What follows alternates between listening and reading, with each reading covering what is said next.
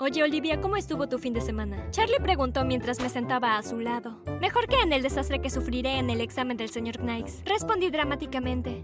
Charlie se rió. El señor Knights era el maestro de matemáticas más duro de la escuela.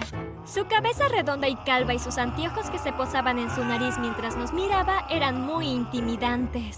Revisé mi reloj. Tenía unos 10 minutos antes de que el señor Knights llegara a clase. Necesitaba ir al baño. Empujé mi silla hacia atrás y me puse de pie. A estas alturas mis otros siete compañeros habían llegado a clase y la charla en el aula era jovial. ¿A dónde vas cuando la clase está a punto de comenzar? Preguntó mirando su propio reloj. ¿Voy al baño? Apúrate, ya sabes. Si no regresas a clase tendrás que volver a mirar por la ventana para tomar notas. Golpeé a Charlie juguetonamente en su hombro y él se rió. Caminé rápidamente hacia el baño, pero cuando regresé no pude evitar preguntarme si mis ojos me estaban jugando una mala pasada.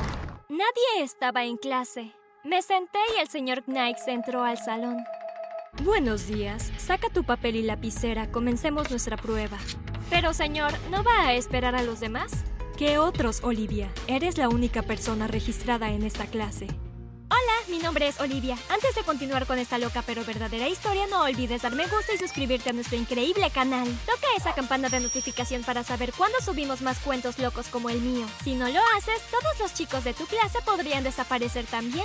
Cuando terminara la escuela secundaria quería estudiar química. Sin embargo, las únicas escuelas que ofrecían todas las materias que quería tomar eran las instituciones que solo aceptaban chicos. Este año tuve suerte. Algunas escuelas de varones decidieron abrir sus puertas a mujeres también. Al principio estaba un poco asustada de estar en una escuela donde la mayoría de los estudiantes serían hombres, pero en la orientación el director les aseguró a los padres que sus hijas estaban a salvo y que tenían sistemas para lidiar con cualquier chico que se pasara de la línea. En total, había 12 niñas matriculadas en la escuela.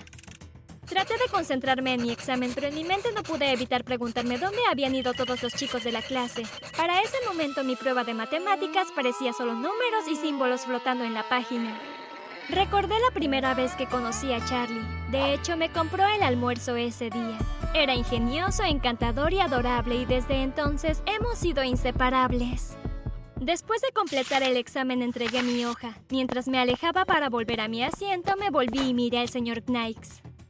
Señor, algo no se siente bien, le dije mirándolo directamente. ¿De qué estás hablando, Olivia? Preguntó mientras se reclinaba en su silla y me miraba fijamente. Le conté al señor Knights lo que experimenté antes de la clase y él escuchó con atención. Cuando terminé, me miró. ¿Estás bien? ¿Necesitas ir a la enfermería? Señor, ¿me está diciendo que esta escuela tiene toda una clase organizada para una sola estudiante? El timbre sonó. Disfruta el resto de tu día, Olivia. Se levantó y salió del salón de clases dejándome más confundida que antes. Agarré mi mochila y me dirigí a mi próxima clase. Llegué al aula y saludé a mis compañeros. Olivia, ¿faltaban algunos de los chicos de tu clase hoy? Chantal preguntó con una ceja levantada. Todos los niños habían desaparecido y por lo que parece, miré alrededor. Son solo los chicos de mi salón. ¿Le preguntaste al maestro al respecto? Preguntó Chantal. Dijo que no hay niños registrados para la clase, solo yo. La gente no se desvanece en el aire, dijo Chantal. Lo sé. Yale intervino. ¿Crees que ocurrió el apocalipsis y por eso faltan los chicos de tu clase? Chantal y yo intercambiamos miradas y nos reímos a carcajadas. ¿Has conocido a los chicos de mi aula? ¿De verdad crees que los aceptaron en el cielo? Le pregunté a Yale. Antes de que pudiera responder, la maestra entró a clase y nos saludó. Pasó lista y ni siquiera mencionó a los niños desaparecidos. Jay levantó la mano. Señorita, ¿qué pasa con los otros chicos? ¿Qué otros chicos? Vamos a ir al grano. Encuentre a tu compañero de laboratorio y comencemos. Nos miramos pero no dijimos nada. Algo no cuadraba. ¿Qué nos estaban ocultando los profesores? ¿Le hicieron algo a los chicos? Y si lo hicieron, ¿quién sería el próximo? Estas preguntas rotaron en mi mente durante las siguientes dos clases cuando los chicos de mi salón de clases todavía no aparecían y todos los profesores respondían lo mismo. Después de mi primera serie de clases matutinas tuve un periodo libre que duró aproximadamente una hora. Decidí que si quería llegar al fondo de esto tenía que ir con el jefe, el director, el señor Brown. Llamé a la puerta. Adelante. Buenos días, señor. Me gustaría discutir algo con usted. Claro, toma asiento, Olivia. Señor, algo muy extraño está sucediendo. Esta mañana fui a clase y vi a mis compañeros. Luego fui al baño y cuando volví los chicos se habían ido. ¿Qué quieres decir con que se fueron? Se fueron, señor, y luego los maestros me dicen que nunca estuvieron registrados en la escuela. ¿Pueden revisar sus archivos, por favor? El señor Brown suspiró profundamente. Si te hace sentir mejor, revisaré la base de datos de la escuela. Me dio un papel para escribir los nombres de los chicos que faltaban. Los escribí y se lo entregué al señor Brown. Lo tomó y lo miré mientras se sentaba detrás de su computadora presionando las teclas. Después de unos minutos levantó la vista de la pantalla y dijo, Lo siento, Olivia, pero no tenemos a ninguno de ellos en el sistema. ¿Qué? En lugar de gritar en estado de shock, me puse de pie con calma. Gracias, señor. Me levanté y salí de la oficina. Si los profesores no van a investigarlo, entonces no tengo más remedio que investigarlo yo misma. Murmuré. Caminé por la escuela y verifiqué las clases que se asignaban a los estudiantes. Eché un vistazo a las aulas y los asientos vacíos eran un recordatorio constante de que estaba ocurriendo algo más grande de lo que yo pudiera comprender. Incluso me colé en el baño de los chicos para ver si se estaban escondiendo allí, pero al igual que había pasado cuando hablé con el director, no encontré ninguna pista. Decidí revisar el campo abierto en la parte trasera de la escuela. Mientras caminaba hacia el campo, juré que vi a alguien meterse en los corrales de ovejas detrás del laboratorio de agrociencias. Corrí a comprobarlo, pero cuando llegué allí no pude distinguir quién era porque estaba muy lejos. Vi cómo el chico corría hacia los arbustos de hierba alta. Corrí detrás de él. Tal vez él es la clave de la locura que está infectando a la escuela hoy, pensé. Tal vez él tiene las respuestas que necesito para salvar a los chicos. Me ardían los pulmones y las piernas mientras corría con todas mis fuerzas a través de la hierba alta hacia el chico. Escuché algo detrás de mí y me di la vuelta, pero no había nadie. Salí de los arbustos sintiéndome derrotada. Esto no puede estar pasando, repetí. Necesito mirar esta situación desde otro ángulo. Regresé lentamente al edificio de la escuela y se me ocurrió una idea brillante. Saqué mi teléfono del bolsillo de la falda y marqué el número de la madre de Charlie. Si los chicos no están registrados, la madre de Charlie me dará todos los detalles. Hola, Olivia, ¿está todo bien? La madre de Charlie respondió la llamada. Hola, señora Turpin. ¿Charlie vino a la escuela hoy? Sí, lo hizo. Lo dejé esta mañana. ¿Está todo bien, Olivia? Preguntó con voz preocupada. No sabía si debía contarle a la señora Turpin sobre mi extraña mañana. Me sentí horrible al arrastrarla en esta loca situación. Todo está bien. Mentí.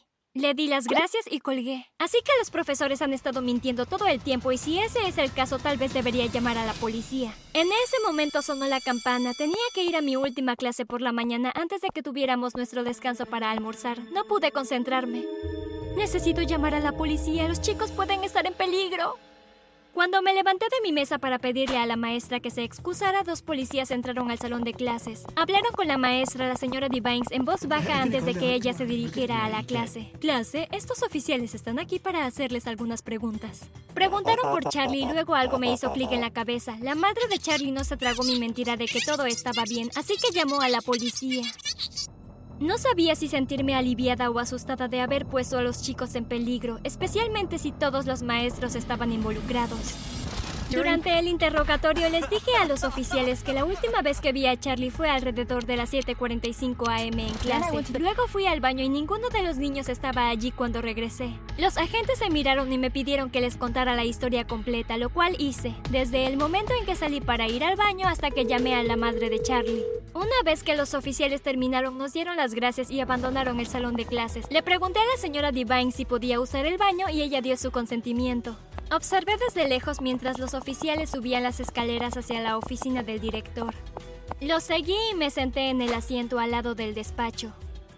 No podía acercarme tanto a la oficina para escuchar lo que estaba pasando, ya que los maestros pasaban por allí con frecuencia. Las puertas y las persianas estaban cerradas, así que no podía ver lo que pasaba dentro. Cuando los oficiales salieron de la oficina y bajaron las escaleras, los seguí y les pregunté, ¿Está todo bien? Asintieron y dijeron que todo estaba bien y que era solo un malentendido. Ambos se miraron de forma extraña y me dijeron que tuviera un buen día. Observé mientras salían por la puerta principal de la escuela. En el almuerzo se sintió extraño que Charlie no estuviera allí. Me senté en mi banco y me comí mi sándwich. El silencio fue ensordecedor mientras miraba el aula vacía. Sin nadie golpeando la mesa, sin chicos gritándose unos a otros, sin Charlie riéndose de todos mis chistes cursis.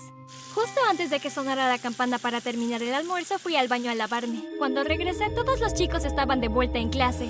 Los golpes, los gritos y Charlie, todos habían vuelto. Me detuve en la puerta e incliné la cabeza. Me alejé y regresé al salón de clases una vez más, pero todavía estaban allí. Sonó el timbre y entré a clase sin decir una palabra. Me senté cuando entró el maestro de aula, el señor Adamson. ¿Dónde estaban ustedes? Le susurré a Charlie. ¿De qué estás hablando? Hemos estado aquí todo el día. Charlie sonrió y respondió cuando escuchó su nombre. Incluso escuché a los otros chicos discutir temas de las clases que se perdieron. ¿Cómo era posible? ¿Cómo sabían los temas cuando no habían estado en las aulas en todo el día? Incluso durante las clases de la tarde, los otros estudiantes estaban tan confundidos como yo. Estaba empezando a sentir que me estaba volviendo loca. ¿Me había cambiado a un universo paralelo o algo así? No, no podría ser, ¿verdad? Después de la escuela arrinconé a Charlie. ¿Qué pasó hoy? Tienes que ser sincero. ¿De qué estás hablando? He estado todo el día aquí. ¿Voy a tener que llamar a tu madre? Le pregunté mientras colocaba mis manos en mis caderas y lo miraba exigiendo la verdad. Lo siento, dijo Charlie mientras tomaba mi mano.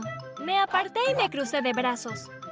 Continúa. Mira, fue una broma por el Día de los Inocentes. ¿Estás hablando en serio? Sí, fue solo un truco inofensivo. Los maestros se involucraron. Olvidé contarle a mi madre sobre la broma y no pensé que te animarías a llamarla. Vamos, tienes que admitir que fue una gran broma. Esta fue la mejor que he hecho. ¿Se te ocurrió esta broma a ti solo? Asintió y sonrió. Déjame aclarar esto. ¿Tú de verdad pensaste que sería una buena idea fingir desaparecer? ¿Pensaste que era una buena idea asustarnos a mí y a tus otros compañeros pensando que te había pasado algo terrible? ¿Pensaste que era una buena idea dejar que los oficiales dejaran su trabajo para venir a una escuela solo para escuchar que era una broma? Mira, Olivia, lamento lo que pasó. No quería llegar tan lejos, pero vamos, fue solo una broma. Una broma es cuando dos personas pueden reír. Yo no estoy riendo. Empujé a Charlie fuera de mi camino y caminé sola a casa ese día. Pasaron semanas antes de que volviera a compartir algo especial con Charlie. No estoy segura de si podré perdonarlo por obligarme a montarme en esa montaña rusa de emociones que creo para el Día de los Inocentes. Sin embargo, planeo vengarme el próximo año. Comparte tus mejores ideas de bromas para que pueda elegir una y darle a probar a Charlie un poco de su propia medicina.